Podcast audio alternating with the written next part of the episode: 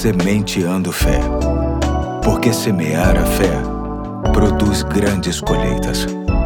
Olá, hoje é sexta-feira, dia 30 de dezembro de 2022. Aqui é o Pastor Eduardo. E saiba que sou muito agradecido por ter a sua companhia no penúltimo Sementeando de 2022, desta série que tem como objetivo trazer para o nosso coração texto que nos ajudem a estabelecer propósitos interessantes para o ano de 2023, tudo por conta de acreditar que este é um tempo estratégico em relação às nossas pretensões futuras. Como sabemos bem que os cenários não mudam só só porque mudou o ano, precisamos investir sério, com foco e compromisso para que as coisas verdadeiramente aconteçam em nossa vida. O tema da série desta semana é Em Busca da Santificação, que hoje tem como texto básico Filipenses capítulo 2, de 14 a 16, que diz assim: Façam tudo sem queixas nem discussões para que venham a tornar-se puros e irrepreensíveis, filhos de Deus inculpáveis no meio de uma geração corrompida e depravada, na qual vocês brilham como estrelas no universo, retendo firmemente a palavra da vida. Assim, no dia de Cristo,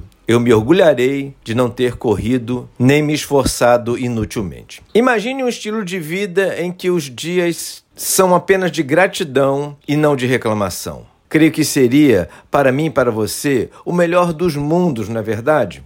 Pois bem, creio que este estilo de vida pode ser um bom objetivo para a nossa trajetória em 2023. E creio também que é possível a partir do momento em que tomamos consciência desta necessidade e das lutas que isso proporciona. Temos uma insatisfação crônica em nós. Se chove, lamentamos. Se faz calor, reclamamos. Se a comida ficou sem a dosagem do tempero que achamos ideal, resmungamos. Ou seja, se algo sai do nosso gosto ou do nosso planejamento, nossa tendência é a queixa. É lógico que existem coisas erradas que precisamos sinalizar, comentar e até noticiar. Mas a questão aqui não é o ato em si, mas o que ele gera em nossa mente e coração. Pessoas dispostas a um estilo de vida onde a gratidão impera enfrentam dificuldades com outro olhar e com outras reações. Podem até se chatear, mas não se esquecem do controle de Deus, das lições que podem ser extraídas e da maturidade que pode ser alcançada. Por isso,